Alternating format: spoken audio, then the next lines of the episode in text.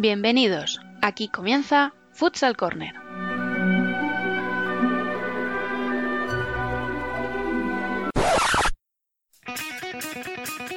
Una manera diferente de entender el fútbol sala.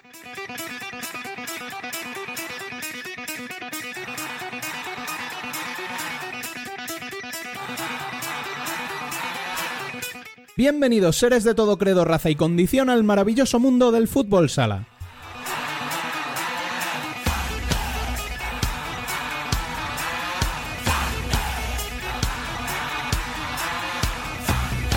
Arrancamos nuestro vigésimo noveno programa de la primera temporada recordando como siempre que podéis estar al día de la actualidad del fútbol sala en futsalcorner.es y seguirnos en Facebook, Twitter e Instagram como Futsal Corner Web. También estamos a vuestra disposición en la dirección de correo electrónico futsalcorner.futsalcorner.es.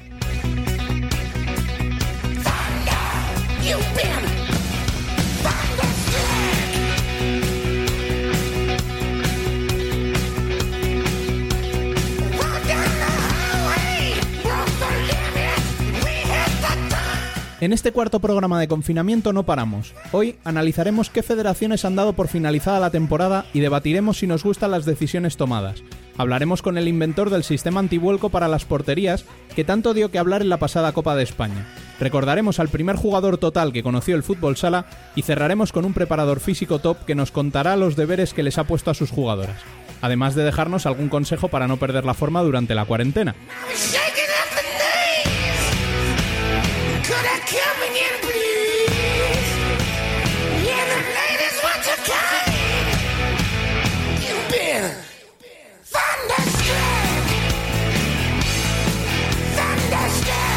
Como siempre, arrancamos con la mejor música. Les habla un servidor Rubén Robles, y desde allá donde nos estés escuchando, abuelo, este va por ti. Sean todos bienvenidos a Futsal Corner, una manera diferente de entender el fútbol sala.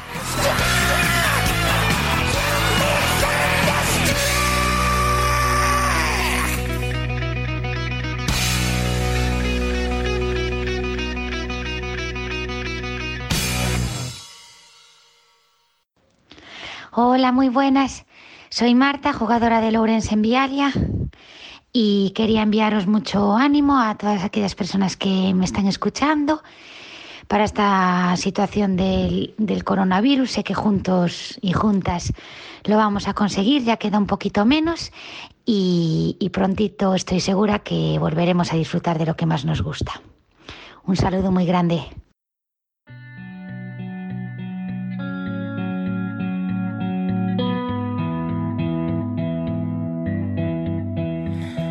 Stay with you if I'm choosing wrong, I don't care at all. Las noticias con Rubén Robles y Alba Herrero.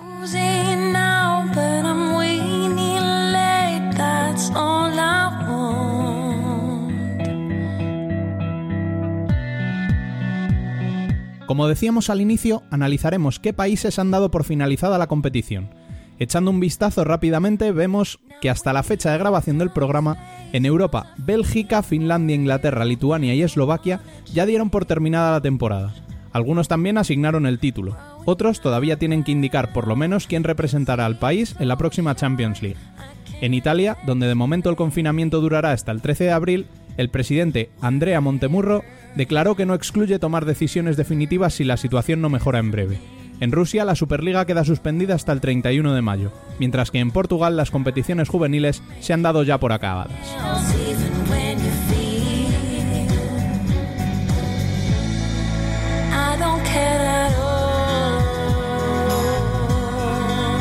En Francia llevan varios días instalados en la polémica tras la petición de cinco equipos a la Federación Francesa que cancelara la presente temporada a nombre de una asociación de clubes que incluye 10 de los 12 equipos de Primera División. Estos cinco equipos son el actual campeón, que ya no ocupa el primer puesto, y los cuatro que están en posiciones de descenso.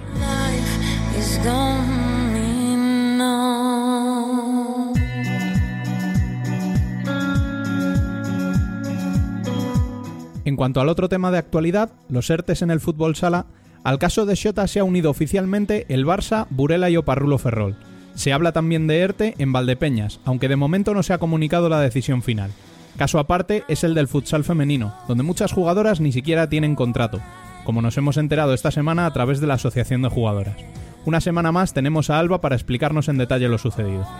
Hola Rubén, así es, como ya sabemos todos, tener contrato en este mundillo no es nada fácil de conseguir. Sin embargo, en este caso sí que lo había. Para aquellos que no se hayan enterado, les vamos a poner al día. A principios de esta semana apareció un intercambio de comunicados entre la Asociación de Jugadoras de Fútbol Sala Femenino y el Club Jerezano Guadalcacín Fútbol Sala Femenino. La historia es que tres jugadoras brasileñas pertenecientes a esta entidad, con contrato profesional al ser extracomunitarias, según revelado el club, volvieron a su país de origen antes del cierre de fronteras. La asociación emitió un comunicado expresando su desacuerdo con la forma de actuación del club. Aunque su acción se encontraba dentro de la legalidad, desde la asociación recriminaron que el club se aprovechara de su desconocimiento y las presionara para volver a su país de origen. Tras el comunicado de la asociación, el club contestó defendiéndose y explicando que tanto los viajes como las nóminas de las tres jugadoras fueron pagados íntegramente y que además fueron las jugadoras las que mostraron su preocupación por la situación de confinamiento y el cierre de fronteras. En definitiva, cada uno dio su versión, y es una frente a la otra, y la verdad la saben muy pocos. Desde aquí esperamos que este tipo de noticias, debido al parón liguero y a esta situación, no se conviertan en algo habitual. Para ello, sí que me gustaría remarcar dos puntos importantes que emite también la asociación en el mismo comunicado. Uno es la importancia de estar asociadas y dos la necesidad de que la jugadora tenga un contrato y pueda acceder a él. Y tras las noticias, volvemos a coger la taza y el termo esta semana. Muy buenas, Dani. ¿A quién has invitado? Muy buenas, Rubén.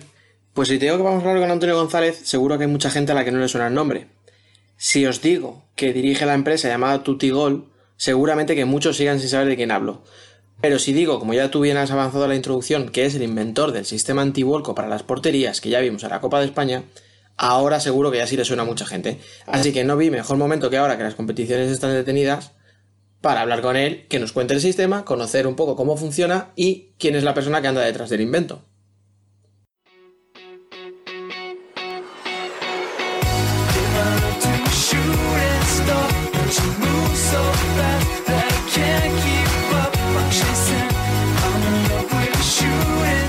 Hoy nos tomamos un café con Antonio González.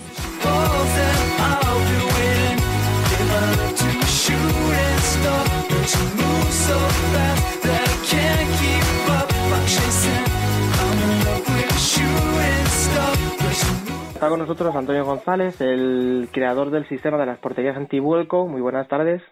Eh, buenas tardes, Daniel. Bueno, lo primero, para quien no te conozca, dinos un poco quién eres tú y qué es Tutigol. El, bueno, yo soy Antonio González, soy malagueño, el nacimiento malagueño, y bueno, Tutigol, eh, Tutigol nace de, yo en mi época de futbolista, pues todo el mundo me conoce como Tuti, tanto el equipo de Málaga como Torremolino, Almujía, el Anteguera, y entonces lo de Tutigol, pues relacionado el, el, tema de la portería con el gol, he sido portero también, he estado jugando casi todo, toda la vida de portero. Así que gol y con las dos, pues bueno, es la utilización del doble sistema antihuerco en las porterías consideradas asesinas, que son las porterías que más vida se está cobrando en nuestra pista deportiva y colegio. Sí, que de hecho, bueno, pues ese es el motivo principal de, de esta conversación. ¿Cómo surge esa idea? ¿Cómo, ¿Cómo se desarrolla un poco? Cuéntanos el sistema, todo, un poquito, desde la primera imagen que te venga a la cabeza de crear un sistema, con quién hablas, etcétera, hasta, pues eso, hasta el sistema definitivo que hemos visto en esta pasada Copa de España. Mira, la idea surge en el año 2001-2002, donde un, médico, un amigo médico, que es el director del ambulatorio de, del centro de Antequera, el doctor Golines, pues se le ocurrió la, brillante idea de, querer poner una portería en su parcela y me comentó y dice, Antonio, tú que estás más puesta ahí con las porterías, y a ver cómo podemos fabricar unas porterillas aquí para los niños. Bueno, se me ocurrió la utilización del, de las tuberías de PVC, porque había unas porterías de esa puesta, pero iban rellenas de hormigón por el interior, y lo que hice fue simplemente perfeccionarla. Añadirle unos tapones de llenado y vaciado de agua para que lo puedan llenar, y uno de vaciado de arena, y uno de vaciado también del agua, es decir, el tapón de llenado y tapón de vaciado. Que la quieren mover, pues va el agua o tira la arena y la lleva a cualquier lado, la pueden manipular. Y fue cuando me comentaron el, tema de la cantidad de niños fallecidos en pistas deportivas y colegios. Todos los años se venían sucediendo y ya pues me pude hacer me pude me puse a mirar las informaciones que habían por ahí por internet y, y viendo la cantidad de accidentes y sacando un poquito de información. Y bueno ahí empezó un poco la tarea.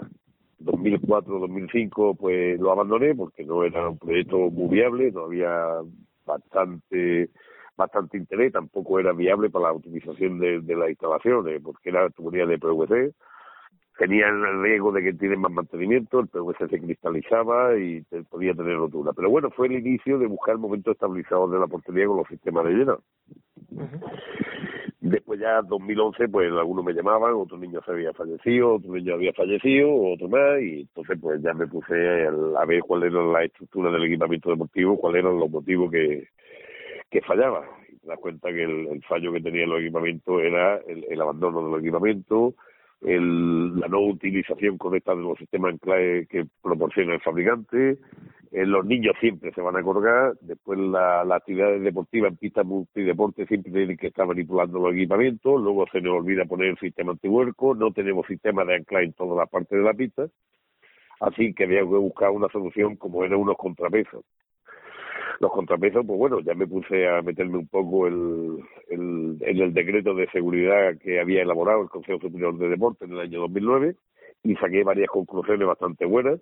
Después me puse a leer las normativas y entonces empecé a desarrollar de, de qué forma podíamos adherirle unos contrapesos estabilizadores al equipamiento deportivo sin que sea de fácil manipulación pasando por un parque infantil, pues vi las losetas de caucho y digo, oye, no sería mala idea por la utilización del material reciclado de los neumáticos, porque también hacíamos mención a la Carta Verde del Consejo Superior de Deportes. Y después ya pueda ponerme en contacto con una empresa, con varias empresas especializadas en, el, en las losetas de caucho, en el vulcanizado, y empezar a desarrollar lo que es la, lo que es la pieza que podíamos poner. La desarrollamos de tal manera de que llevase el, el orificio para acoplarle la barra antirobo, para que fuese fija al equipamiento deportivo. Después cumplí unos ensayos, unos requisitos de ensayo y caída crítica, que era el revestimiento de los parques infantiles, para que cuando alguien caiga hacia detrás tengamos la barra protegida y si cae para atrás cae sobre la almohada de caucho, permitiendo la absorción de impacto. y, y, bueno, y ya pues ese fue el, el, inicio. Ya una vez que nació la pieza, pues empezó a ponerlo en campeonato universitario, después se, se celebraron en Antequera y empezar a enseñarlo a las distintas federaciones. Ya me, me metieron, me propusieron que fuese vocal del Comité Técnico de Normalización como experto en seguridad en equipamiento deportivo en el Consejo Superior de Deporte, donde ya me involucré mucho en el tema de revisiones de normativas, sobre todo este tipo de normativas, eh, normativa europea, que es la 749 de la propia del equipamiento. Y bueno, y empezamos ya a desarrollar y a ver de qué forma, pues facilitar también, facilitar lo de que la portería se deslice antes de que se incline, el ponerle un sistema antivuelco trasero, para, porque también hemos visto en algunas acciones de, de jugada como la portería han volcado hacia detrás, en el Mundial de Colombia, la Intercontinental de Tailandia, la utilización de sacos de arena, ahora nos estamos dando cuenta de que cada vez más están utilizando contrapesos que son muy baratos, pero no nos damos cuenta que estamos añadiéndole un peligro añadido, ya de por sí el peligro de la portería. no solo, no solucionas el problema, ¿no? Sí, sí, no, es decir, no tenemos bastante con, con el peligro de la portería. Con lo que ya tenías antes, claro. Que ponemos piezas metálicas y ya lo he visto por ahí publicado, alguien que lo está comercializando, entonces es como una competencia desleal, pero aparte yo digo, pregunto muchas veces que dónde está el sentido común ya no solo del que la vende, sino de las administraciones públicas, ¿me entiende?, que lo acoplan en sus equipamientos, sus instalaciones deportivas, dependientes de las administraciones. Es decir, aquí no exigen muchísimas veces, muchísimas veces el cumplimiento de la normativa, pero después podemos hacer lo que nos da la gana. Y entendemos de que la vida de los niños no tiene precio y bastante peligro tiene el niño como para que le añadamos peligro más, más peligro. Sí, al final hemos conseguido, bueno, pues poco a poco. Por ejemplo, ya las porterías no están ancladas, ya se puede mover, luego le hemos añadido este antivolco, entonces bueno, poco a poco yo creo que se van dando los pasos. Lo que pasa que tú me mencionabas eso, que habías cambiado primero de un material a otro, esto, esto que me comentas ahora de que han hecho otros sistemas más baratos pero que son igualmente peligrosos, realmente de una portería tradicional de las que hemos conocido de toda la vida a una de estas con este sistema, eh, económicamente hay mucha diferencia económicamente hay una, una diferencia, pero también una ventaja. Es decir, eh, si lo barato sale caro, en este caso lo que hemos intentado es aplicarle la máxima seguridad. Es decir, estamos pasando de tener, por ejemplo, por no hacer marca comercial, de tener una Audi A1 a tener una Audi A4. ¿Qué es lo que ocurre? Tenemos el mismo equipamiento, pero estamos, es decir, tenemos el mismo vehículo, pero un vehículo está dotado de muchas más medidas de seguridad. Los vehículos, si te das cuenta, van con el, van todos protegidos con airbag, eh, llevan los ABS, los ESP, es decir, llevan muchas medidas de seguridad. No vale lo mismo un Audi A1 que un Audi A5 o un Audi A4. Claro, pero eso te, te digo, sí lo estamos amortizando desde el primer día, porque nada más que salvando de la vida, al, la mitad de la vida de un niño lo estamos amortizando. Y además, te digo, está al alcance de cualquier administración pública, no es, no es excesivamente caro. Claro, por eso te preguntaba, porque al final es lo que tú dices, o sea, el hecho simplemente de poder salvar una vida ya es el suficiente aliciente como para implantarlo. Entonces, si no se implanta, digo, pues, pues por, por buscar el motivo, el por qué no se hacía, a lo mejor. Pero, pero Hmm. Aquí lo que hemos intentado es decir, intentar decir, el material que utilizamos, los estabilizadores de caucho, es un material que no requiere mantenimiento ninguno, que te dura de por vida, tanto interior como exterior. Es decir, le está alargando la vida del equipamiento deportivo y a, los sistemas antihuercos. En el momento en que vayamos a cambiar el equipamiento, ya por el deterioro del uso, se desmonta el kit de adaptación, que son los sistemas antihuercos, y se vuelve a acoplar las porterías nuevas. Es decir, que ya lo está amortizando desde el principio. Sí, totalmente, claro. Y debe decir, eh, ahora, bueno, ahora sí que nos hemos enterado todos un poco de cómo funciona este sistema, porque en la Copa de España lo hemos visto, porque además la Federación distribuyó muchos vídeos, ha habido mucho movimiento con este tema, pero en realidad ya lo habíamos visto, aunque no lo supiéramos o no lo recordásemos, si no me equivoco, en un España-Brasil, en el famoso partido con el Wizzing Center. ¿Cómo fue aquello? ¿Cómo te contactaron la Federación Española? aquello fue el, aquello fue el, una coincidencia de estar en una de las reuniones en Madrid, en el Consejo Superior de Deporte, teníamos una de las reuniones de, de, los vocales del comité, y bueno, y aprovechando el viaje, pues me puse en contacto con la, con la Federación Española. En este caso me pusieron en contacto con el señor Venancio López Hierro, que es el director técnico, es jugador de la selección española, es el entrenador, y entonces pues era un poco reacio al sistema porque no lo veía muy claro. Entonces me dio la oportunidad de montarlo en Córdoba, me pillaba cerca de Antequera de Málaga, y montarlo en Córdoba, en el España-Hungría, a modo de prueba. Se desarrolló el partido con, con mucha normalidad, con muchísimas garantías de seguridad, y eso hizo que, que Venancio, eh, Venancio López la Federación Española, apostase por la seguridad, viendo todos los temas que estaban ocurriendo. Es decir, era la primera vez, el, la primera, bueno, la primera no, me dio la oportunidad de montarlo en el Wizzing Center, en el España Brasil, con tres porterías. Él se curaba en salud de que el equipamiento no iban a tener problemas, porque de esta manera evitaban de poner eh, bloques metálicos, como lo pusieron en otro partido, si no recuerdo más en Mérida. el, el comité de árbitros estaban hartos ya también eh, de que, los equipamientos tuviesen cuerda y cadena, que fuesen de fácil manipulación, que las porterías se desplazasen libremente y estuviesen volando, es decir, que cualquiera pueda manipular la cuerda desde, el, desde la grada, y entonces este sistema le, daba mucha garantía de seguridad. Y ahora, pues, bueno, ahora la Copa de España, pues ahí tuve, como aquel que dice, el divorcio Liga Nacional y Federación Española, pues me ha abierto muchas puertas, ya que la, la Liga hasta el momento pues no quería la utilización y en el momento que se enteraron la federación de que yo no iba a estar, no iba a montar la, la Copa de España, que era la primera que organizaba la, Real Federación Española de Fútbol Sala, pues entonces pues ellos apostaron, primeramente apostaron por la seguridad, es decir, ellos no dudaron en ningún momento, se pusieron en contacto y dice Antonio queremos tu portería, las queremos puesta allí en el Campeonato de España, porque para ellos era lo más importante era la seguridad, así que nos pusimos mano a la obra. Y es el, el sistema este que has creado, ¿Tienes ahora idea ya de, de evolucionarlo? Tal y como está, ¿crees que no tienes ningún problema? No sé, ¿tienes ya pensado, no, sé si llamarlo el siguiente paso? Sí, tenemos, ahora mismo tengo, eh, tengo dos proyectos, es decir, de otra pequeña mejora del equipamiento, ya de una vez que le pusimos los estabilizadores, sistemas, dos sistemas antivuelco delanteros, eh, el otro trasero, pues ahora lo que estamos intentando es eh, y hasta aquí te puedo contar. Vaya. Hasta aquí, te, hasta aquí te puedo contar. Que la competencia, ¿no? Bueno, ya, bueno, a mí me lo han intentado, han intentado ya copiarlo y ya te digo, el, eh, por ahí fuera, en Vietnam, pues en la fábrica, pues lo han visto, le han pasado información y han intentado hacer una copia parecida, mala, pero bueno, ahora intentamos llegar a un acuerdo con ellos, intento del, mm intento colaborar con ellos. De, hecho, estamos trabajando con una de las empresas más importantes del mundo, que en este caso es Mundo Ibérica, con Medo Expo, con Galaba Expo. Hay varias empresas que están interesadas también en la comercialización de, la utilización de los sistemas antihuerco Tutigol en su equipamiento deportivo.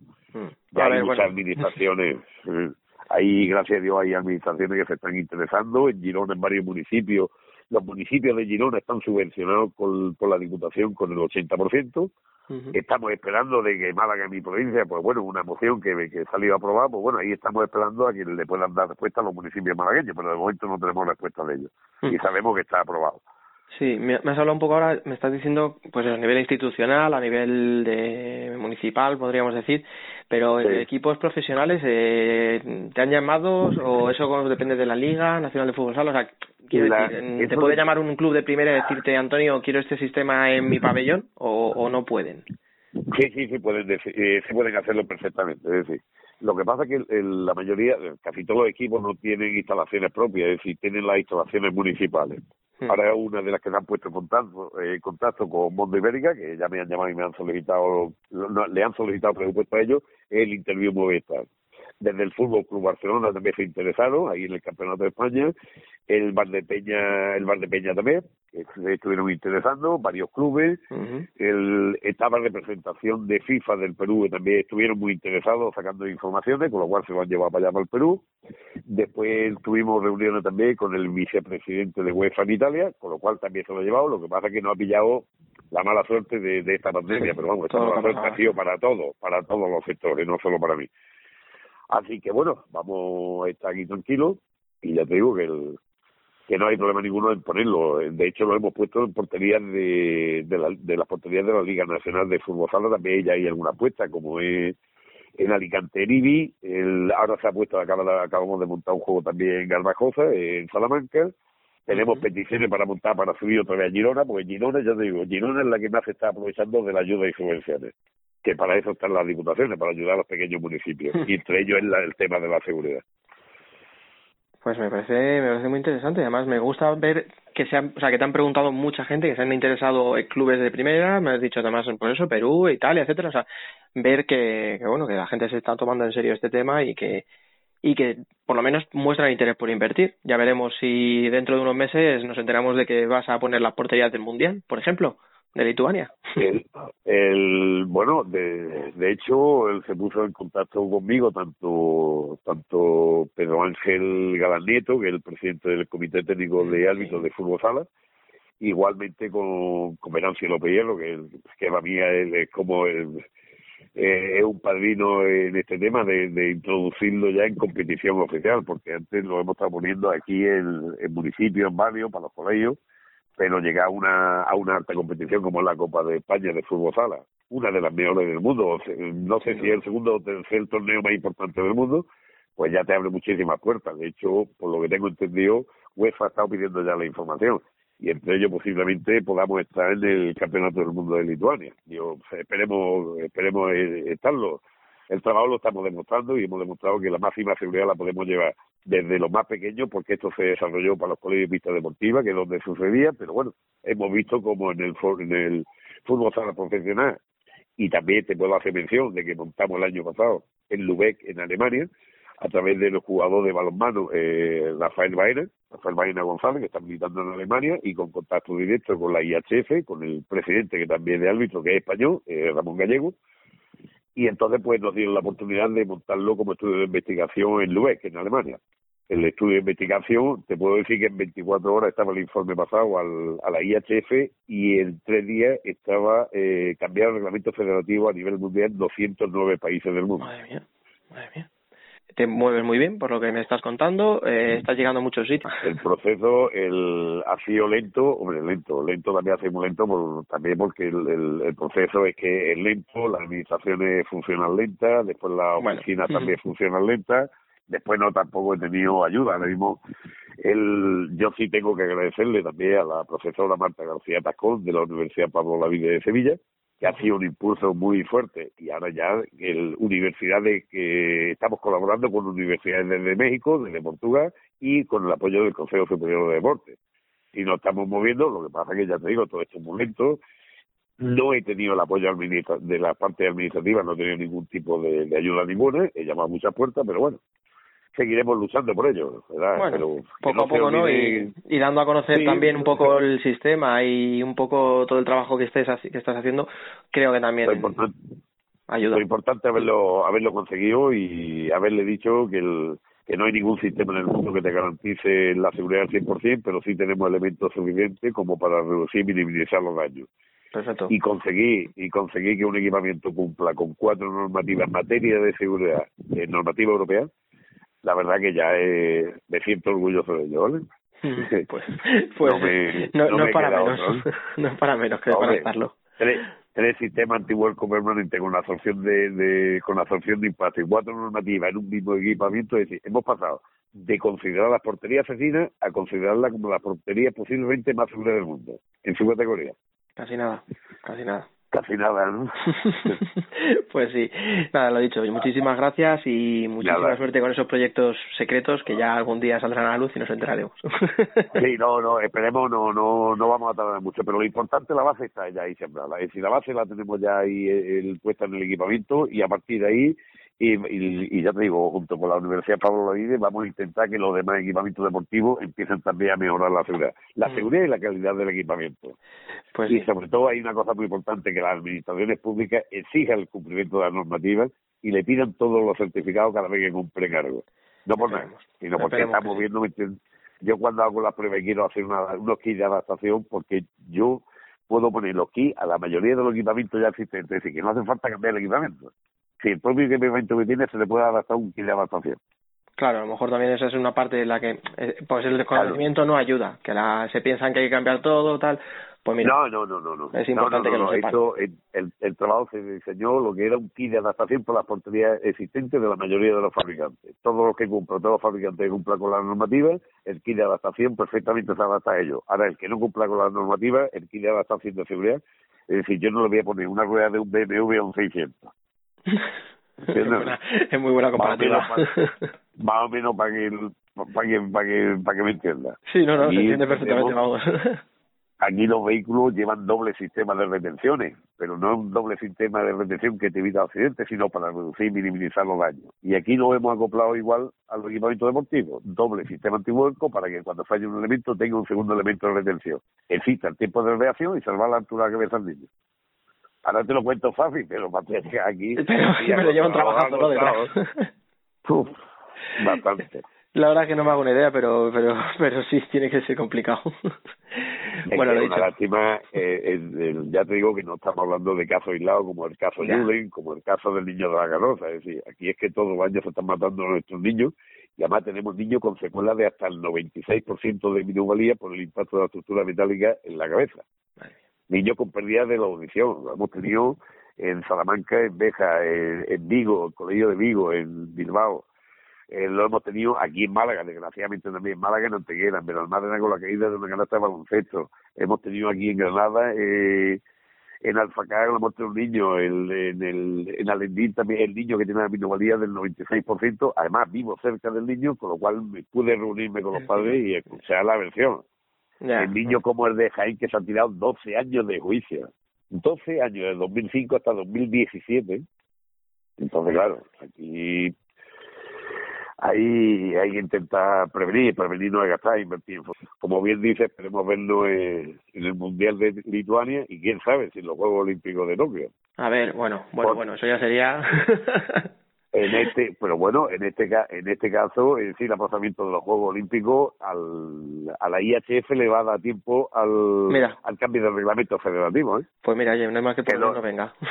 esto esto no lo hemos tenido este año porque ha sido muy precipitado un año cambiar los reglamentos federativos pero por lo que tengo oído y llegue pues y ahora tenemos un poquito más de margen, con lo cual ya los proyectos lo tienen metido y ya lo único es cambiar los reglamentos federativos. Eso ya depende de, las federaciones. Y ya te digo, una de las intenciones que tenemos es la colaboración entre los responsables de las distintas federaciones junto con las normativas, para que las normativas y el reglamento federativo vayan de la mano. Si cambiamos el reglamento federativo, tenemos que cambiar normativa. Si la normativa cambia, el reglamento federativo tiene que cambiar. Sobre todo hay que garantizar la seguridad. Que es lo primero, pero bueno. Vale, pues nada, muchísimas gracias y estaremos atentos a todo lo que a todo lo que preparéis, ¿vale? Pues muchísimas gracias y te mantendremos informado para lo que necesites. Genial, muchísimas gracias. Venga, también ha sido un placer. Muchísimas gracias. Gracias. Hasta luego, buenas tardes.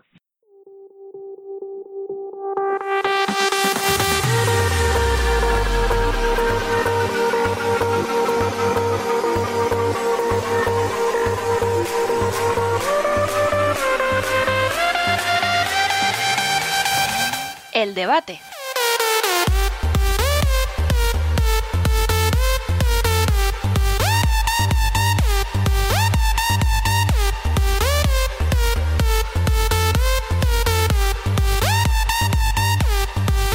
Y arrancamos ya nuestro debate, como decíamos, viendo qué opinión nos merecen las competiciones terminadas. Para ello hemos invitado a un amigo de la casa, uno de esos profesionales que está viviendo activamente el confinamiento. Damos la bienvenida una semana más a Ignacio Casillas. Muy buenas. Hola familia, ¿qué tal? ¿Cómo estáis? Bueno, ¿qué? ¿Cómo llevas ese confinamiento? Bueno, pues como mejor podemos. la verdad que bueno, se está haciendo ya un poco pesadete. Ya hay ganas de, ya hay ganas de, de tocar parquet otra vez, pero bueno, pues ya está, estamos obligados. Aquí en Polonia es un poco mezcla, no llegamos al nivel de, de alarma de, de, España. Pero bueno, nosotros, como dice la frase, ¿no? Cuando veas las, barbas del vecino cortar, por las tuyas remojar, ¿no? Así es que nosotros estamos, estamos aquí que no salimos de casa, no queremos ni siquiera, ni siquiera arriesgarnos a, que, a que pueda pasar cualquier cosa. Hace muy bien, la verdad. Y además, bueno, también hoy contamos con uno de nuestros futsaleros más internacional, una persona muy activa en redes, que le sigue mucho fútbol sala, al que le gusta estar muy informado. Muchos les a conocerles, jugador de los Sis Pebel francés. Él es Gonzalo Galán. Muy buenas. Hola, muy buenas. ¿Cómo estáis? ¿Qué? ¿Cómo lo llevas tú? Yo bien. Yo estamos aquí en casa, encima, eh, aquí en Bélgica, porque yo vivo en Bélgica, juego en Francia, vivo en la frontera aquí en Bélgica se ve que ha esperado el sol a salir cuando, cuando nos han encerrado. Llevaba el sol cinco meses sin salir y desde que decretaron el confinamiento no ha llovido ni un solo día. Así que bueno, por lo menos porque nos iba para disfrutarlo, aunque sea con el jardín y, y con el niño un poco por aquí y ya está. O sea, ten mucho cuidado que el sol es traicionero los primeros días, ¿eh? Me lo vas a decir que tengo los brazos colorados. bueno, y además eh, se incorporan como siempre Biel Izcue y Emanuel Herriso. Muy buenas, chicos. Muy buenas, Hola. ¿cómo va? Eh, ¿Cómo lo lleváis vosotros por Palma, por ejemplo? Bien, pues aquí seguimos afrontando la última semana de, entre comillas, clases, pero por lo demás, pues haciendo ejercicio cada día, que vamos a salir de esta más fuerte de verdad que antes y nada, paciencia. O sea, lo tuyo no es una frase de Mr. Wonderful, ¿no? Saldremos más no, fuertes. No, no. Es cierto. Pero sí, sí, es, es, un hecho. ¿Y por Lisboa, qué tal, Emen? Bueno, aquí más o menos como, como todos. Se, intenta salir eh, lo menos posible, por lo menos por, por mi parte. Y el resto de mis compañeros de piso, mejor no comentar. Pero bueno, sigue siendo una situación bastante ridícula, pero bueno.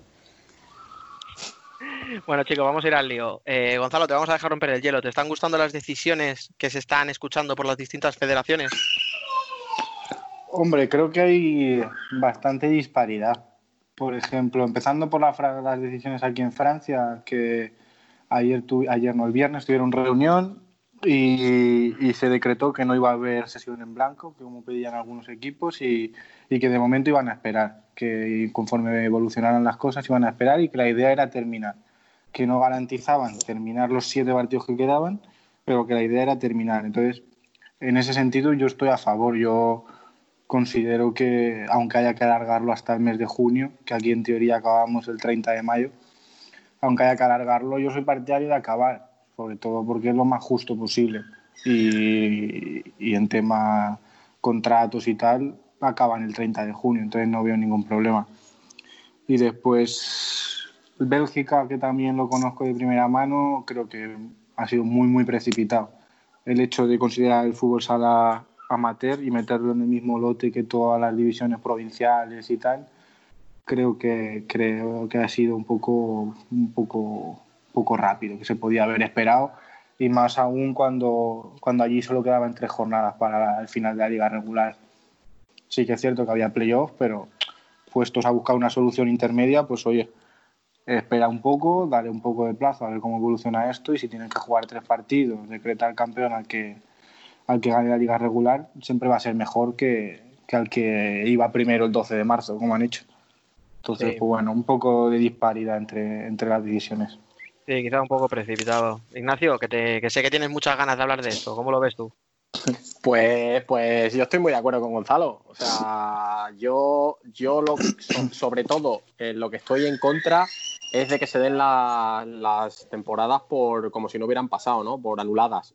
La palabra anulación a mí me da un me da repelús y escalofrío a la vez, porque, porque bueno, yo creo que es la más injusta de todas las decisiones, ¿no? He escuchado, bueno, he leído por, grupos que hay, ¿no? En, WhatsApp, en Telegram, a gente que, pues que sí, que aboga por, por la anulación y luego cuando se ponen a discutir un poco más, más eh, del tema, pues mm, claro, llegamos a, por ejemplo, quién va a ir a la Copa de Europa, ¿no? Y la gente que se postula en esa, en esa decisión dice que, hombre, claro, tendrán que ir los que han estado en la Copa de Europa el año anterior, con lo cual, por ejemplo, el Pozo tendrá que estar en la Copa de Europa. Y digo, o sea, el Pozo en la Copa de Europa, que este, esta temporada no está creo que ni tercero, ¿no? Si no, me equivoco. Cuarto. Y el Inter, que por ejemplo va líder, ¿con cuántos puntos de ventaja sobre el Pozo? Unos pocos. Pues mm, no está en la Copa de Europa. a lo mejor. O sea, y estamos hablando de que la anulación es justicia, ¿no? Mire usted, perdón, eso no es justicia. Para mí al menos no es justicia. Alguien que ha estado durante un año entrenando, viajando, jugando, para mí eso no sería justicia. Entonces yo estoy muy de acuerdo con Gonzalo en que si bien hay que buscar una solución en términos de fechas, lo suyo es que las ligas se acabaran. sí, sí, me... sí, no, no, la situación en todos lados, ¿no? Claro, yo te iba a decir que, a ver, como siempre, el fútbol y el fútbol sala van por separado. La UEFA y la FIFA muchas veces no se acuerdan ni de que existimos.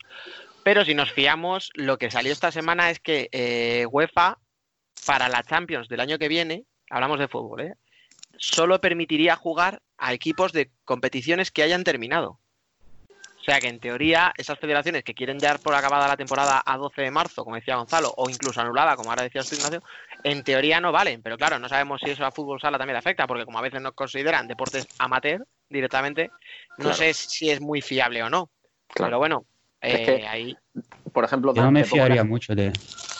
Pero yo no me fiaría mucho de los comunicados de UEFA que hablan de fútbol, porque el, eh, o sea, yo yo suelo ver eh, UEFA y FIFA que cuando hablan de, fútbol eh, se suelen referir solo al fútbol y el futsal, bueno, ya veremos.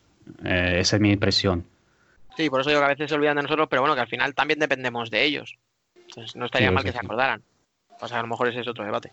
Hombre, yo te digo que, por ejemplo, aquí en Polonia, por el momento, la, situación está en acabar la temporada porque aquí les quedan ocho jornadas, no hay playoffs, tienen esa ventaja, porque desde el principio de temporada ya se sabía que no iba a haber playoffs, es simplemente liga regular a, ida y vuelta, ¿no? Y tienen, pueden jugar con eso, igual que en, mi categoría, en Piersa Liga. A nosotros nos quedan cinco jornadas para acabar. Entonces, bueno, si te aprietas un poco, la liga iba nuestra liga iba a acabar el 19 de abril, o sea, muy pronto, con lo cual nos da un margen muy grande para, para poder acabar, ¿no? Podrías incluso plantarte en finales de junio, cinco semanas, poniendo alguna semana entre semana, aunque no sea una categoría totalmente profesional, yo creo que lo podrías hacer. Sí, de alguna manera se podría acabar y más. Efectivamente, efectivamente. Aquí en, aquí en, Francia ha parecido también. Claro, entonces imagínate, por ejemplo, Record, Record que es el líder de, de esta clase, que le saca 16 puntos de ventaja al segundo clasificado con 8 partidos por jugar. O sea, me vas a decir que, le digan que no vale para nada.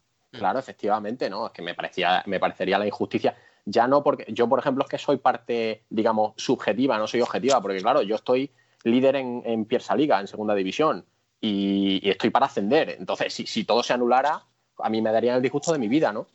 Pero pensando de manera objetiva, tampoco, es que no es justo. No es justo que se anule una temporada, que se anule, que se anule una serie de eventos que ya han ocurrido, ¿no?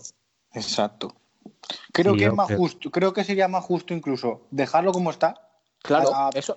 Que, anularla. Porque, por ejemplo, en Francia, ¿quién aboga por la anulación?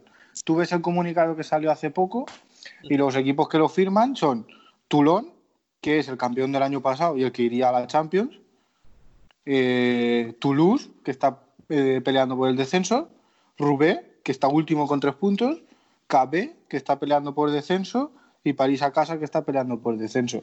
Entonces, al final, los clubes van a lo que más les interesa, no es porque crean una cosa o crean la otra.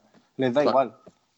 me interesa porque estoy con el agua al cuello o me interesa porque el Toulon es sexto y se puede plantar en Champions. Pues no, oye, aquí vamos a jugar. Que en vez de 22 jornadas tenemos que jugar 19, pues el campeón será mucho más justo que si jugamos 15. Claro. Habrá que ir viendo un poco cómo va evolucionando, sobre todo el tema eh, del coronavirus en Europa, porque a lo mejor unas ligas pueden empezar, otras todavía no. Evidentemente en España y en Italia estamos peor que en muchos otros países. No sé si eso influirá a la hora de tomar decisión en Bélgica, en Francia, en Polonia, no sé, o en Portugal. Pero bueno, no sé. Eh, Biel, tú no te he oído todavía hablar, ¿cómo lo ves?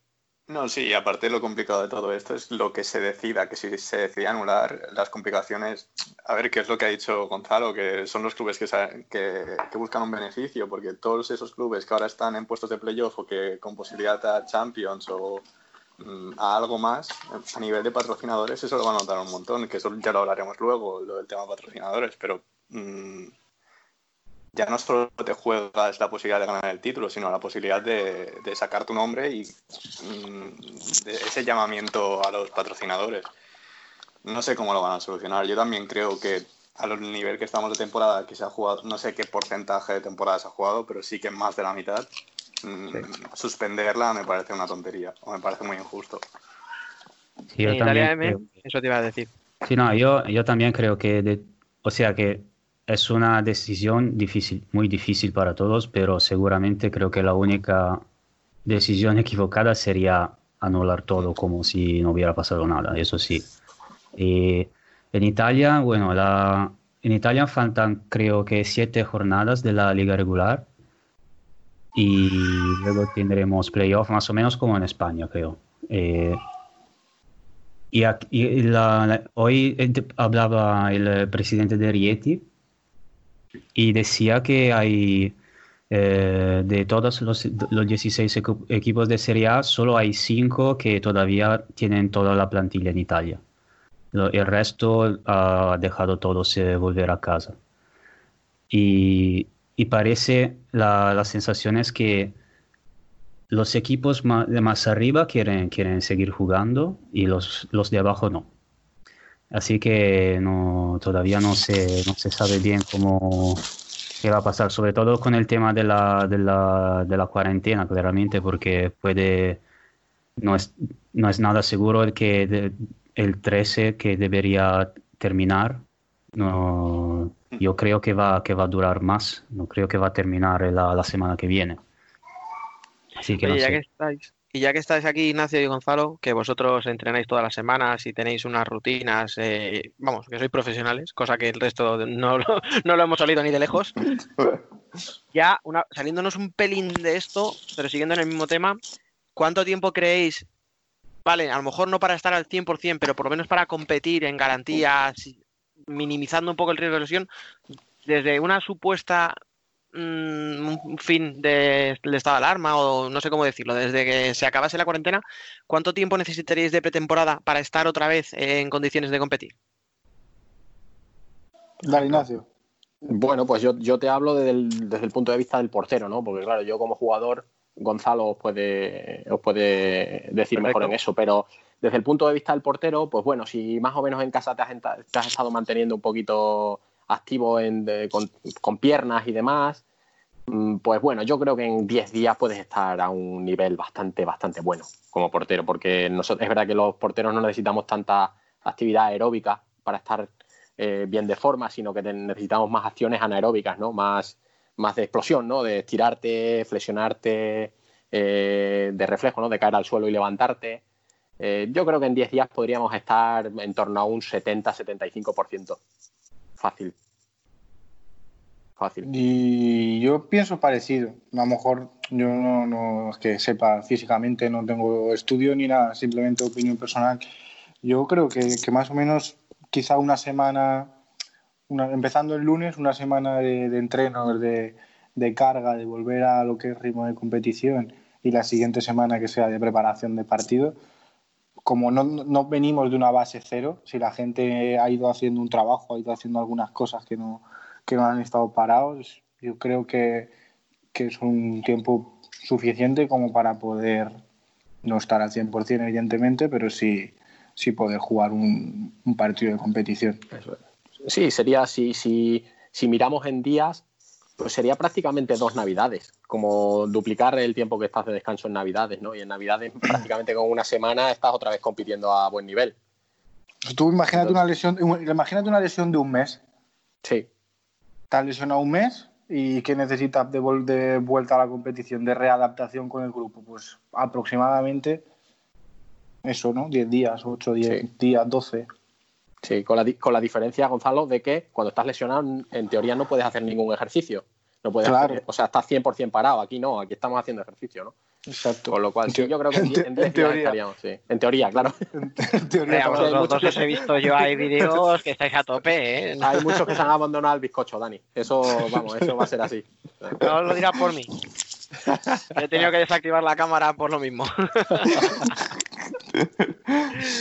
Vale, no, pero vamos, eh, con lo que estáis diciendo, pues por ejemplo, si dice Men que en Italia mínimo va a durar hasta el 14 de abril, eso implicaría con esas dos semanas empezar la competición a finales de abril. Pero es que en España eh, el confinamiento lo vamos a tener mínimo hasta el 26, me- no sé si me corregís Sí. el día. 26. 26, 26. Sí, ma en, Italia te creas. En Italia seguro vamos a, vamos a estar parados hasta mayo seguramente, al menos. Claro, o sea, es que estamos prácticamente en mayo, estáis hablando un par de semanas, es que nos estamos yendo a retomar competición mínimo el 15 de mayo.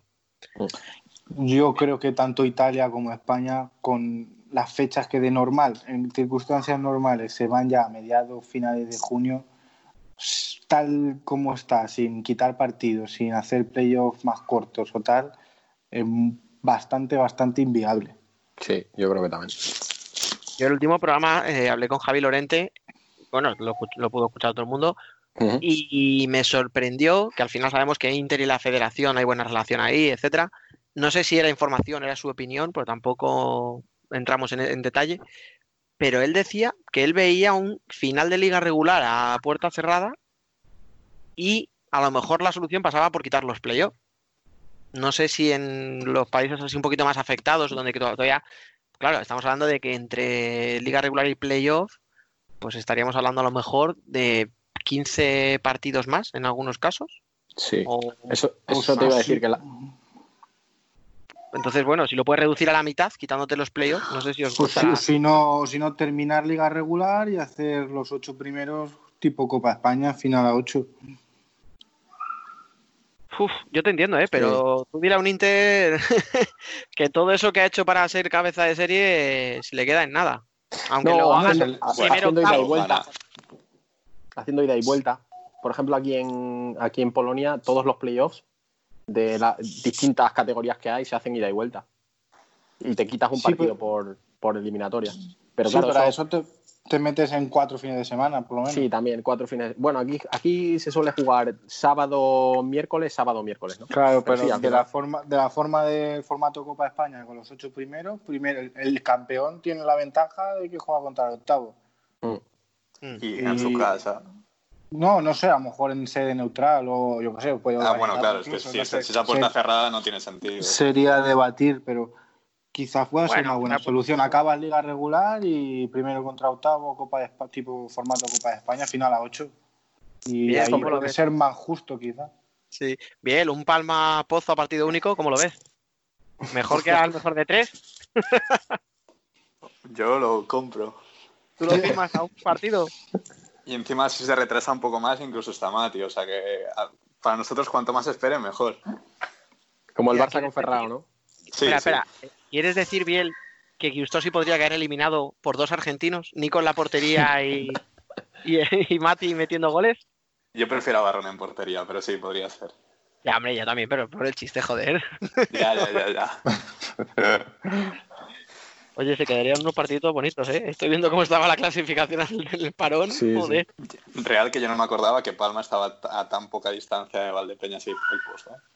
Está a un punto, o sea, Palma quinto, a un punto del Pozo cuarto y a dos de Sí, sí, Valdepeñas tercero. O sea... Pero escucha, que Inter yendo primero se enfrentaría a Jaén a partido único. Claro. es que- sí, lo que está claro es que van a tener que ceder. Eh, va a ser Claro. imposible que todo el mundo esté Claro. contento. Alguien va a tener que ceder, tanto si es por arriba el, el que va líder como si son los últimos. Es que al final alguien va a terminar perdiendo algo. Eh, buscar No sé. el, mal, me- el, el mal menor para todo el mundo. Eso es. simplemente. Eso es. Ah. Aquí hablaban, Aquí, por ejemplo, hablaban de, de, de que no hubiera censo, descensos, perdón, pero sí hubiera ascensos. Entonces el año que viene nos pondríamos en una liga de, eh, de 19 18. equipos, 19, porque serían 5, 5 ascensos, porque hay en el otro grupo, en el grupo sur, hay tres equipos que están, que están en, o sea, el segundo y el tercero están igualados. Entonces, por no hacer la distinción, aunque uno tiene un partido menos que el otro, por no hacer la distinción, ascender a esos dos equipos. Pero es que, claro, una liga de 19 equipos, es que ya, ya te plantas en una liga muy complicada de gestionar. Muy complicada.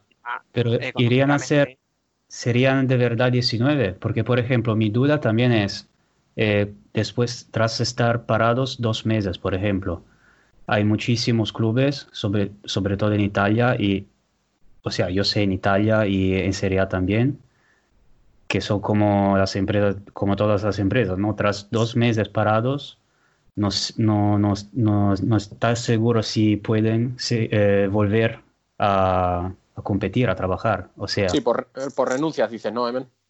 sí, eso. Sí, por renuncia. Sí, pero claro, pero ya te la juegas, porque ya dices, bueno, vamos a tener 19 equipos, pero a ver quién renuncia. Pero ¿y si los 19 acaban aceptando, por ejemplo? Mm. Entonces por tienes ahí un cisma muy serio.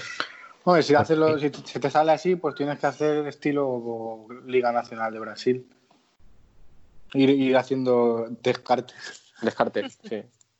Sí, lo que pasa es que luego también, por ejemplo, eh, muchos clubes que están con el mínimo, les haces empezar la, temporada sabiendo que tienen que hacer dos desplazamientos más, dos viajes, mm, dos noches de hotel a lo mejor fuera, tú dile a un Burela, ¿sabes? Claro. Que y va aquí con son lo 14 puesto. ahora, ¿eh? Dani, aquí son 14 equipos. Claro, es que el problema de clase. meter más equipos, al final es eso, que los que están más Aquí justitos económicamente... Aquí en Francia se ha hablado de esa solución también, la diferencia es que somos 12. Y entonces Claro. de subir dos subplatas en 14 y casi hasta que mejor para mí incluso. Claro. Sí, no. En en algunas ligas es verdad que sí, que sería hasta una buena solución.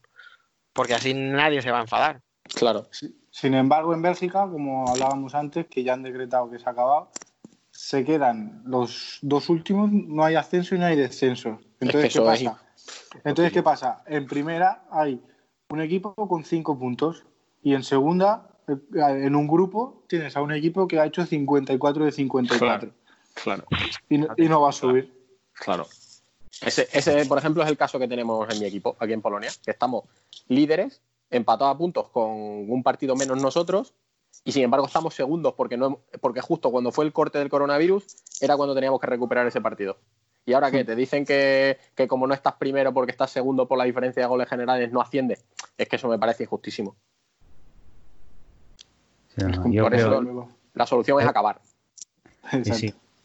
Yo creo también que como sea la solución que, que sea, eh, seguro lo- los abogados van a tener mucho trabajo este verano. Sí. Sí, sí, sí. Aquí en Bélgica, el ya también ha ido a tribunales y el equipo este de segunda también ha ido. Los dos campeones de segunda, los dos que en teoría podrían ascender si hubieran hecho eso, lo de los dos mejores de segunda ascender, los dos han ido o van a ir ahora a tribunales junto con Alegoic. Normal. Bueno, chicos, vamos a pasar al otro tema que teníamos hoy en, en mente, que es el tema de los ERTES, que tanto está afectando a toda la sociedad española y, como no puede ser de otra forma, también al fútbol sala. Eh, vamos a empezar contigo, Ignacio. De cara a retomar la competición, ya hemos comentado un poquito cuánto tiempo necesitarían los equipos, pues esos 10 días que habéis dicho, ¿no? De empezar un lunes y jugar al fin de semana tal. ¿Crees que el hecho de que un equipo esté en ERTE o no puede afectar a esa preparación o, o crees que eso va a dar igual? Porque al final los jugadores sois profesionales y vais a seguir entrenando exactamente igual. Hombre, aquí hay dos lecturas, ¿no? Está la lectura optimista, que lo que dice es que, como tú acabas de decir, pues, pues somos profesionales y, hay- y al final es tu trabajo y tienes que comer y tu familia también. Entonces, aunque sea un poco a regañadientes, pues lo haces. Luego le sumas el aspecto de que, aparte de que sea tu trabajo, te gusta lo que haces. Y luego está la versión pesimista, que es la de yo como trabajador, si mi empresa me hubiera hecho esto, no estaría nada conforme con lo que ha hecho. Claro. Pero eso, a lo mejor es un poquito de maldad la pregunta, pero Eh, claro, luego eso está en cada uno. Yo supongo que no será lo mismo el caso de un español, que a lo mejor, pues yo qué sé, te pongo el ejemplo, sea de Jaén y se tenga que mover a, bueno, sea de, de Madrid y se tenga que volver, vo- que volver a Valdepeñas, que a lo mejor un brasileño que esté, yo qué sé, en Sao Paulo y le, le tengan que hacer coger un avión y volverse y entrenar otra vez y lejos de su familia y demás, ¿no? Luego, claro, las situaciones personales serán las que sean. Pero, hombre, yo supongo que al final, al final un trabajador lo que quiere es trabajar, ¿no? Y, y aunque, aunque sea regañadientes, pues tendrán que volver. Supongo que tendrán que volver, porque si no, al final, da- daos cuenta que se mete también el verano de entre medias y el jugador de fútbol sala en verano no cobra. Con lo cual, Entonces, eh, es un poco de actitud, pero también un poquito de que no te queda más remedio. Sí, claro, claro. Yo creo que sí. Yo creo que va. va- A ver, eh, habrá distintas situaciones, ¿no? También supongo. Pero al final es que no creo que les quede otra. Tendremos casos. ¿eh? Yo supongo que tendremos casos de Sí, gente que no que, que se niegue. Mm, Yo no veo un gran problema en eso. Yo creo que los equipos que hayan decidido hacer ERTE, el día que tengan que volver, volverán. No creo que haya muchos jugadores, sobre todo en España, que se hayan ido. No creo. Y cuando haya que volver, volverán y, y punto. Creo que aquí, no sé, yo hablo en general. Se ha entendido bastante bien que cada uno tenía que renunciar a algunas cosas y, y ah, pues si los equipos han entrado en ERTE, habrá jugadores que habrán perdido parte de su salario. El club ha ganado el que no va a pagar ese 70% de salario, pero también ha perdido que no ha perdido por forma física de los jugadores, ha perdido ingresos de taquilla y ha perdido otras cosas. Y, y, pues no sé, yo creo que cada uno vamos a sacrificar alguna cosa, pero que en el fondo todos queremos acabar. Yo lo creo. Yo, nosotros estamos en esa situación. Mi club está en ERTE, somos el único equipo de Francia con contratos en A.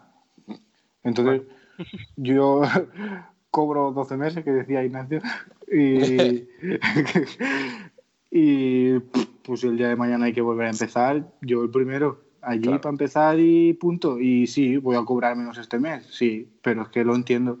Me parece que es normal. Me parece hasta que soy privilegiado. Tienes otros 11 equipos que si el presidente o quien sea que pague no quiere, no, le- no, no- no les paga. Claro, a eso te voy, ¿no? Que es que luego también hay distintas situaciones, ¿no? Distintas situaciones. Yo afortunadamente, por ejemplo, en mi caso personal, yo tengo mi trabajo eh, y mi trabajo me da bastante más que el fútbol sala. Entonces, pues bueno, yo me puedo poner, me, me podría poner en situación de rebeldía, digamos, ¿no? Ante esa situación. Pero ¿tendría sentido? Yo creo que no tendría ningún sentido, ¿no? Al final también juegas porque te gusta, porque el fútbol sala no es el fútbol. Tú juegas porque también pues, te encanta salir a jugar. También no creo que esto sea muy perjudicial para los clubes. ¿eh? Yo quiero, quiero yo como empresa, siendo un club y pensando como empresa, yo el día uno voy a irte. O sea, no me dejan entrenar porque no pueden salir mis jugadores de casa. Y, o sea, tengo fuerza mayor para declararlo, lo veo, lo veo sin, sin conocimientos, ¿eh? yo con mi opinión lo veo 100% legal. Como empresa me estoy ahorrando el 70% del sueldo, no, el 70 no, el 100, porque Sí, si yo no quiero, bien, claro. porque si yo no quiero pagar el 30% restante, no lo pago. El 70% me lo paga el Estado. Taquillas, seamos realistas, en España los ingresos por taquilla Claro. son bastante justos. Como dependas de ellos, no te va a ir muy bien, la verdad. Claro, entonces yo como club, como empresa, lo, los ERTE lo veo lo, lo- lo más beneficioso posible. Eso sí, eso primando a los clubes que hacen las cosas bien y tienen a la gente declarada. Si tú, si tú un jugador cobra 2.000, declara 1.000, entonces a ese club a lo mejor no le sale tanto a cuenta. Claro, yo a lo mejor era un poco, pues eso, lo que digo, ¿no? Un, pensamiento un poco con maldad, el, el que un jugador diga, ah, que tú ahora me metes en ERTE y ahora me vas a, a pedir que siga entrenando, que me mantenga en forma y que el día uno después de la cuarentena esté a tope en el pabellón. Bueno, pues ya veremos si llego en buena forma o no, no sé. Bien, tú, que no te he oído, ¿qué te cuentas? ¿Cómo lo ves? Nada, yo lo veo como vosotros, o sea, creo que no hay más. Mm, Y. Con bien no se puede discutir. nos ha dejado- No, no, no, es que, eh, con los apuntes que nos ha dejado Dani aquí, en plan, supongo que si esto se alarga un poco más, imagino que Valdepeña no será el último club que, que anuncie el ERTE, porque a ver, todos sabemos cómo está la situación en fútbol sala y no somos aquí clubes em, que vayan sobradísimos y que se puedan permitir aguantar esto. O sea, que como ha dicho Gonzalo, es la solución más inteligente y, y lo más beneficioso para el club. Sin ir más lejos, escucha, tú has dicho Valdepeñas, eh, recordemos que el entrenador de moda, que es David Ramos, sigue trabajando diariamente. Claro, claro. Es una empresa Claro.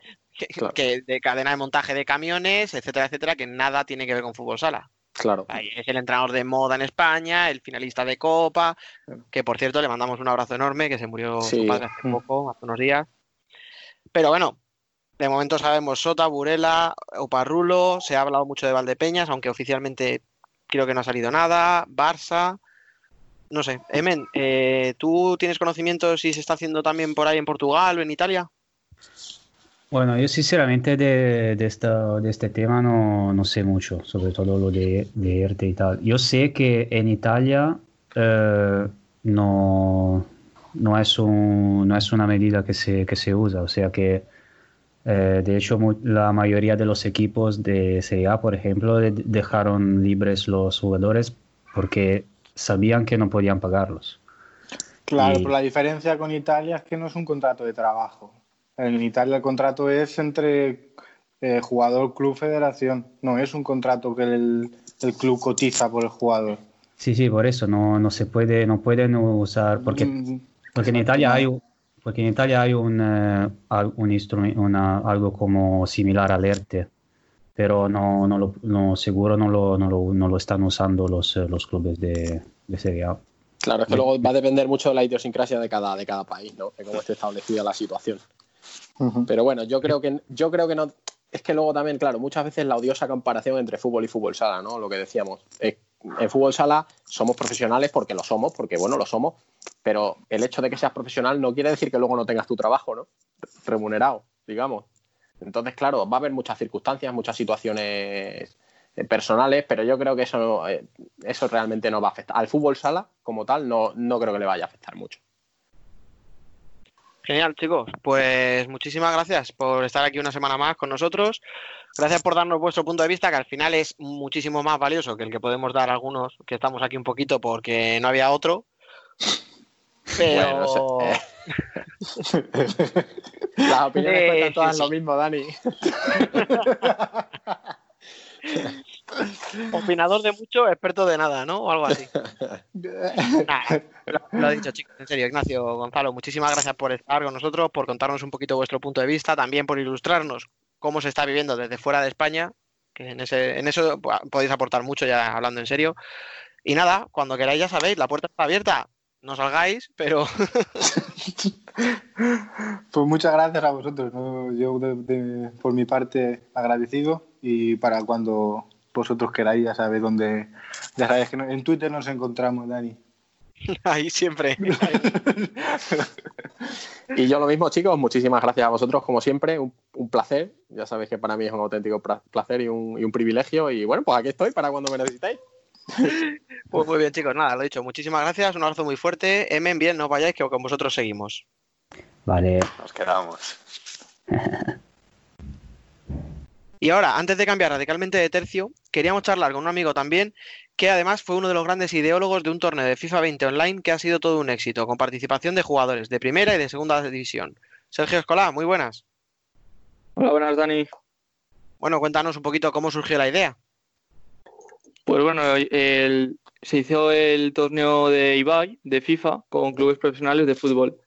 Entonces, yo es una idea que ya había tenido, incluso hacer como un campeonato de España de selecciones con jugadores profesionales, lo que son cosas muy difíciles y encima están en temporada aún más.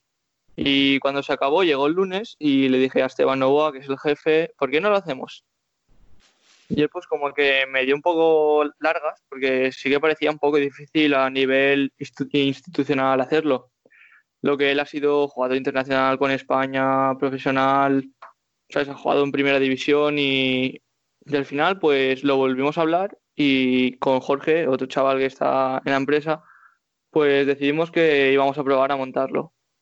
Y nada, pues así surgió la idea y fuimos hablando y lo montamos con 16 equipos de primera y segunda división y también de primera división femenina. Sí, eso iba a decir, a ver, para quien no lo sepa, estamos hablando de un torneo de FIFA, del videojuego eh, online, en el que participaron esos jugadores de primera y segunda, es verdad que también, del FUTSI, también hubo una participante, y todo era a beneficio de la Cruz Roja, ¿verdad? Sí, exacto. Para la campaña Cruz Roja Responde, en la que están eh, deportistas como Rafa Nadal, Pau Gasol, Contador, creo que Sergio García, el jugador del español también. Pues que hay bastantes eh, deportistas de élite metidos ahí. Pues Sí. M. Biel, si queréis preguntar, todo vuestro. Ah, ¿Estáis satisfechos con el resultado a nivel de visibilidad y de recaudación? Sí, la verdad que sí, visibilidad ha tenido mucha, incluso, pues puedo decir datos, el primer día, eh, vamos, el viernes que se jugaron los octavos, entraron creo que más de 2.500 personas, vamos, que para ser fútbol sala eh, yo creo que está súper bien. Y encima yo creo que el torneo sí que tenía un handicap, que era que en el FIFA hay un modo de juego que es el fútbol sala, el Voltas, es como un, el FIFA Stick mezclado con fútbol sala. Y creo que eh, hubiese sido más interesante que fuese de ese modo. El problema es que el FIFA no permite jugar online con amigos directamente. Entonces no pudo ser, pero vamos que al final visibilidad hubo mucha. También los clubes y los jugadores se implicaron. Y eso también hizo mucho. Y pues vosotros, Futsal Corner también compartió varias empresas, la Cruz Roja también. Y después, a nivel de recaudación, de momento no sabemos nada. Tenemos que, mirar a ver cuánto dinero se ha recaudado. Y durante algunos partidos ya se hablaba de, otro torneo de este eh, tipo. Eh, esa segunda parte de la que se hablaba, eh, ¿cuándo va a llegar o si ya habéis hablado algo sobre esto? Pues sí que lo habíamos pensado, lo tenemos planteado hacer otro. Teníamos pensado de segunda división, hacer uno solo para segunda división. Después nos plantearon en el directo hacer uno con un representante de cada afición o con participantes del torneo físico que tenemos nosotros en verano. Y pues aún no lo hemos hablado. Sí que es verdad que ahora estamos liados con tema de multimedia y, y tal para hacer resúmenes del torneo, para que quede guay. Pero ahora yo creo que si es, será dentro de una o dos semanas, o un poquito más. Porque ahora necesitamos un poco de descanso porque ha sido una semana de trabajo de, de- desde las 9 hasta las 3 de la mañana sin parar. Incluso ayer, a ver, la noche del viernes al sábado, que era la noche previa al último día, estuve hasta las 5 de la mañana preparando todo para que no hubiese fallos. Para quien no lo pudiera escuchar, a ver, recordemos un poco que eran no solo los partidos, sino que había una previa, había un post partido con los jugadores, eh, pues eso, dando sus impresiones, etcétera, que había una narración, había comentaristas, o sea, había muchísimo trabajo de fondo. Sí, exacto, no era solo la competición, sino es que ya es redes sociales. Hay que estar en contacto con los clubes, con los jugadores y hacer mucho papeleo porque no es tan fácil. Eh, los clubes, tú no puedes coger su imagen, sus jugadores y ponerlo ya está. Tienes que hablar con el club, que los jugadores tener su consentimiento, los jefes de prensa. Y aparte eso es lo que tú has dicho, no era solo los partidos, sino había una previa del partido y una, un postpartido con entrevistas a los jugadores. Incluso también eh, comentaristas. Por ejemplo, Dani estaba. Y la verdad que ha sido un lujo con los comentaristas. Se han portado muy bien y lo han hecho fenomenal. Si quieres los nombro, ¿eh? Sí, que los tengo aquí en la lista. Ah, pues mira, así sabemos un poquito también. A mí no me nombres, que ya lo sabemos. Bueno, pues estaban Dani, luego también estaba Antonio Pulido, eh, Carlos Senabre, eh, Dani Navarro, David Candelas Jr., Erlas Ramírez, eh, Javi Rodríguez, eh, Sergio Denia y Tony López. Vamos, que era un cartelazo de, de comentaristas. Había un montón de gente que sabe y yo, que no sé qué pintaba ahí, pero bueno. Y oye, una cosa así que me acaba de surgir ahora, eh, porque, o sea, para quien no lo sepa, al final lo importante era, pues eso, que era una cosa benéfica, era un poco dar la visibilidad, eh, recaudar dinero, pero bueno, por curiosidad, ganó Terry de Valdepeñas, jugaba con Albacete. Eh, los jugadores, ¿vosotros contactáis con el club y es el club el que os propone jugador o sois vos buscáis? Porque Terry tenía un nivel increíble, o sea, no sé si le buscasteis o, o fue él el que se ofreció. No, a ver, nosotros eh, comunicamos con todos los jefes de prensa y cuando ellos nos decían sí o no, cuando si nos daban el sí, ellos nos decían, pues jugar a este jugador. Pero sí que es verdad que yo tenía ganas de, de ver a Terry en, en nuestro torneo, porque sí que había leído por Twitter cuando los jugadores tenían ahí sus charlas, sus piques, siempre habían dicho que Terry era muy bueno y tenía esa fama. Y sí que es verdad que tenía muchas ganas de verlo y yo sabía que era uno de los grandes favoritos y lo ha demostrado. Sí, sí. Pero vamos, la, la respuesta es que, que no, que los jugadores los, los ofrecía el club. Vale, vale, vale. Nada, era una duda. Bueno, pues oye, era simplemente un poquito por charlar contigo, por saber un poquito la intrahistoria, ¿no? De, de cómo lo organizasteis. La verdad es que estuvo muy chulo. Me gusta que pensar que va a haber otra segunda edición, como has dicho, en unas semanas. Así que nada, estaremos atentos. Enhorabuena. Y a seguir luchando por el fútbol sala y contra esta mierda de virus. Gracias. Y a vosotros también, porque un gran equipo de Futsal Corner participó y pues de agradecer. Digo, a ti, muchísimas gracias. A vosotros.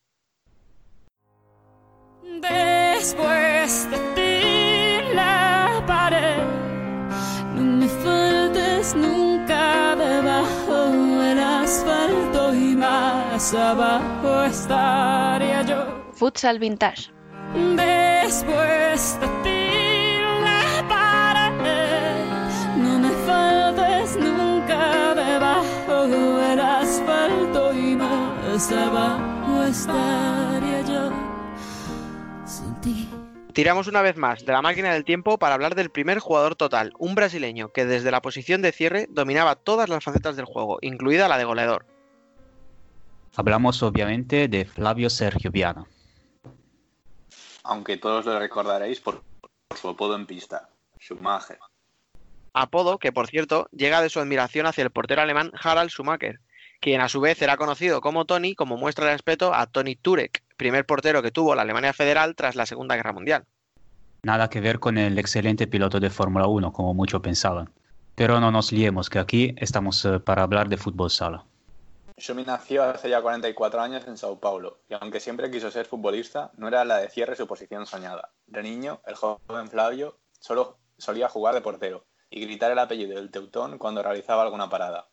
Como la gran mayoría de los niños, comenzó su carrera en el fútbol como centrocampista en clubes de la talla de Sao Paulo, Corinthians, Santos o Palmeiras.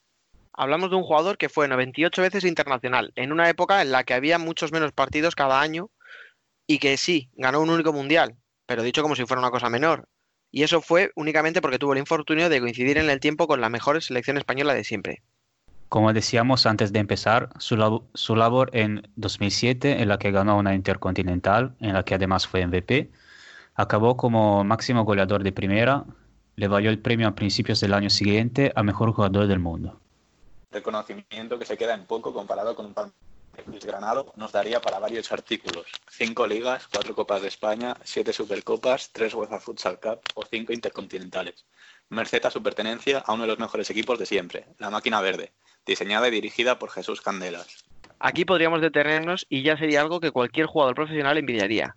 Pero es que además de eso hay que añadirle una recopa, dos copas ibéricas, dos tasas de Brasil, dos ligas brasileñas y dos sudamericanas. Amén de premios individuales, como tres veces nominado al mejor cierre de la Liga Nacional de Fútbol Sala, dos de la LNF brasileña, bota de bronce en el Mundial de Guatemala o máximo goleador de la propia Liga Española en la temporada 2006-2007. Vertiginoso, ¿verdad? Pero volvamos a sus orígenes, para saber cómo llegó a conquistar todo eso. La cosa, por fortuna para los futsaleros, no cuajó. Sin embargo, no sería ahí cuando se acercarían sus portentosas piernas al futsal. Se alejó de todo terreno de juego para trabajar durante dos años en el Banco do Brasil. Y reconozcan que en parte se le imaginan perfectamente detrás de una vitrina de seguridad, con traje y sonriendo a las ancianas que van a comprobar si han cobrado su pensión. ¿Verdad que sí? Cuando pensaba que en el tren del deporte había partido, su hermano le convenció para formar parte de un equipo de futsal para un torneo. Esto fue posible gracias al despido del banco. Desconocemos el nombre del individuo que, consideró que no era bueno realizando ingresos y transferencias. Solo podemos dar las gracias. Su desempeño en el torneo fue tan fantástico que llegó a la final, donde perdió 5-1 contra Corinthians. Recordemos que hablamos de una persona que ante el ofrecimiento reconoció lo siguiente, no sé mucho de fútbol sala, ni siquiera me conozco las reglas. Y sin embargo, su juego lució tanto que uno de los técnicos del equipo Timao, Aceitona, le convenció para que jugase con ellos. Con 21 años, corría el año 1997, comenzaba a jugar al futsal de forma profesional apenas dos semanas más tarde y con apenas un puñado de partidos a sus espaldas. El ascenso de Schumacher sería tan meteórico que, ante el estupor de familiares y amigos, en apenas un año sería internacional absoluto. Dos temporadas en el General Motors y un breve paso por el Vasco da Gama fueron suficientes para convencer al paulista del siguiente paso, el mismo que habían dado tantos compatriotas, cruzar el charco y atreverse a jugar en Europa. Así llegó en la temporada 2001-2002 a un boomerang interview que era el germen de lo que se acabaría convirtiendo en la apisonadora que todos recordamos. Hablamos de un equipo con gente como Luis Amado, Daniel, Julio o Marquiño. Claro, así todo era muy fácil. Contribuyó decisivamente en ese equipo de leyenda, ganando la ingente cantidad de títulos nacionales e internacionales que antes hemos mencionado, hasta un total de 27 títulos con los alcalaínos. Lo más importante, no obstante, fue su legado. Su estilo de juego redefinió el concepto de cierre en fútbol sala. Ocupaba cualquier posición en pista con una maestría admirable. En carrera resultaba prácticamente imparable y su potente disparo le convirtió en un goleador excelso. Así llegaron sus 11 temporadas más exitosas, en la que fue clave para el cambio del equipo alcalaíno, que venía de, de, hacer unas de las temporadas más negras de su historia. Y esto duró hasta que, bajo la tutela de Chema Jiménez, llegó el momento en el que ya le costaba incluso entrar en las convocatorias. Nunca se aclaró si era una cuestión meramente deportiva o la directiva apretó para que esto sucediese. No son pocas las voces que indican que la relación entre Shumi y el técnico no eran buenas, y que incluso el brasileño tenía malas relaciones con otros integrantes de la plantilla o había intentado vetar ciertos fichajes por parte del club. Como fuese, la medida de presión dio resultado y el paulista solicitó la rescisión de su contrato. Por supuesto se lo otorgó y así fue como volvió a su Corinthians, con el que jugaría hasta su retirada en 2014. Y para cerrar el programa nos visita el preparador físico de un equipo que sumaba todos sus partidos por victorias hasta el parón. Además de los deberes que ha puesto a sus chicas, nos contará consejos para sobrellevar mejor la cuarentena. Con este stand-by, una de sus canciones favoritas, os dejamos con Carlos Moreno. Hola a todos, soy Dario Marinovich. Nada, solo quiero mandar un abrazo a todos los oyentes de Futsal Corner y que nada, que espero que pronto vamos a disfrutar otra vez del fútbol sala, tanto jugadores como, como aficionados. Un saludo desde Croacia. Sueña con su melena y viene el viento y se la lleva y desde entonces su cabeza solo quiere alzar el vuelo, beber rubia la cerveza, acordarse de su pelo. La columna. Sueña que sueña la estrella, siempre en estado de espera, vuelve a coger la botella y pasa las noches en vela.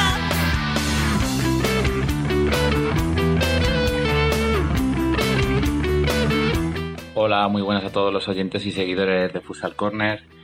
Mi nombre es Carlos Moreno y soy el preparador físico del Fusil Atlético Navarcarnero de la primera división femenina y quería contaros un poquito cómo estamos trabajando en el equipo desde que se decretó el confinamiento por parte del gobierno y algunos consejos para que podáis hacer deporte en casa. En cuanto al equipo, eh, trabajamos a diario para que el nivel condicional, táctico y mental de las chicas sea el acto, para que en caso de tener que retomar la vuelta a la competición seamos capaces de volver lo mejor posible. Puesto que antes del estado de alarma se podía salir a la calle y correr, eh, estamos en dos fases diferentes. Ahora mismo, en la primera que estuvimos trabajando, eh, preparamos dos microciclos de competición, que fue lo que se estipuló para volver a jugar 15 eh, días, en los que tratamos de imitar un poco la manera de trabajar que hacemos en el equipo, respetando los descansos y días de partido. Es decir, eh, cuatro entrenamientos de lunes a jueves por norma general, buscando el trabajo de fuerza, el trabajo aeróbico, el de velocidad y prevención de lesiones, más el partido de fin de semana. Eh, un partido es difícil de imitar en casa o a la hora de salir a correr, pero una forma ajustada de recrear esa manera de, de, de jugar 40 minutos pues es entrenar a través del método Farlek con intervalos en los que se han ajustado los tiempos y minutos de juego en cancha de cada jugadora con sus descansos en el banquillo y descanso entre primera y segunda mitad. Es decir, una jugadora que por lo general suele estar en pista eh, tres minutos y medio, hacíamos que, mm, esa jugadora saliera a correr durante tres minutos y medio, previo calentamiento, eh, trabajaba esos tres minutos y medio y luego estaba otros cuatro o cinco pues eh, a trote normal o eh, andando nada más, como si estuviera en el, en el banquillo. Entonces hacíamos tres rotaciones de esas por, por cada parte, más el descanso entre primera y segunda mitad. Entonces, para decretarse el estado de alarma y alargar este confinamiento, tuvimos que reunirnos los técnicos y cambiar un poco el modelo de trabajo. Y a través de videollamada, pues decidimos entre todos que incrementar el nivel de carga física a través de, de más sesiones o más, más juntas entre ellas tenía que ser durante este tiempo que, dure esta pandemia del coronavirus. Eh, lo más recomendable ahora, pues pensamos y pienso que es, el trabajo de fuerza, tanto compensatoria como, como preventiva. El core para proteger nuestros músculos abdominales, la movilidad eh, forma general, de forma balística, activa, pasiva, el equilibrio y la propiocepción, que, que ambos son elementos fundamentales que pueden ser trabajados de forma aislada o asociada a otras capacidades, como puede ser la coordinación, y nos resulta un elemento facilitador del rendimiento y uno de los medios habituales para trabajar la reducción y riesgo de prevención de lesiones. ¿vale? Eh, eso es lo que lleva a la parte condicional o física que me atañe un poco más a mí. Y luego está la, parte anímica, mental y táctica, que también es muy importante no perder la noción de lo que hemos venido trabajando durante toda la temporada. En cuanto a la parte anímica y mental, pues estamos haciendo varias reuniones semanales a través de videollamadas o conexiones en directo a Instagram, desde los canales personales de, algunas de las jugadoras o del canal oficial del club, del Fusi Atlético Navalcarnero. Hemos hecho, pues por ejemplo, vídeos motivacionales con personas del club que tienen que seguir trabajando aún estos días, sanitarios, etc, etc. Y retos, pues por ejemplo, como una coreografía en la que participaron varias jugadoras tanto del primer equipo, bueno, del primer equipo participaron todas, del segundo equipo y de otras categorías diferentes del club y también se animaron algunos familiares. Entonces, bueno, esto hacía un poco cambiar la dinámica de solamente entrenamiento y también divertir un poco tanto a, la gente del club como a como a, los seguidores del club y a, y a los seguidores del fútbol sala en general. Y también hemos hecho pues varias reuniones grupales en las que nos contamos un poco pues cómo estamos a diario, simplemente por saber sobre nuestros seres queridos, familiares y, y, cómo, y cómo están ellas en su día a día, aparte de, los entrenamientos. Y en lo que respecta a la parte táctica, pues Andrés Sánchez, el técnico, y Alberto, segundo técnico y entrenador de porteras, pues están trabajando a diario con vídeos y cortes sobre diferentes modelos de juego y sobre el trabajo específico de, de las porteras que lo que hacemos es enviárselo juntos, junto a mi sesión, a mi parte física, lo que hacemos es enviárselo de una misma manera, desde un mismo canal, para que lo que reciban en ese mismo día pues sea a través de un, una sola, un solo documento, ¿vale? Y entonces las jugadoras deben trabajar sobre ello. Si hay una parte de táctica, pues eh, también obtenemos nosotros un feedback de lo que están comprendiendo y lo que no, y nosotros enriqueciéndonos de, de las aportaciones que las jugadoras nos, nos hacen. Y eso, pues, con respecto un poco a, a, mi trabajo y nuestro trabajo en el club. Y mi consejo general para, para todo el mundo es pues que a diario y en diferentes veces, si puede ser durante el día, se hagan ejercicios de movilidad articular, de flexibilidad, estiramientos para que el cuerpo no esté off, apagado todo el día y también un poco desconectar de, todo esto que estamos viviendo. Y por supuesto, pues como digo, el trabajo de fuerza, eh, el aeróbico si se dispone de material en casa, también va a ser importante para no coger esos kilos inesperados de más y, no perder masa y fuerza muscular. Y nada, pues por mi parte espero que pronto podamos volver a hablar de fútbol sala con normalidad y que esto pase cuanto antes de la mejor manera posible para todos un saludo y un recuerdo para, para, los que están contagiados y para todos los seres queridos que, que hemos perdido. Un saludo y muchas gracias.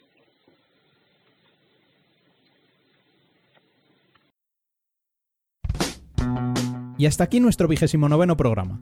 Recordad que para amenizar la cuarentena podéis leernos en nuestra web futsalcorner.es y seguirnos en Twitter, Facebook e Instagram como Futsal Corner Web.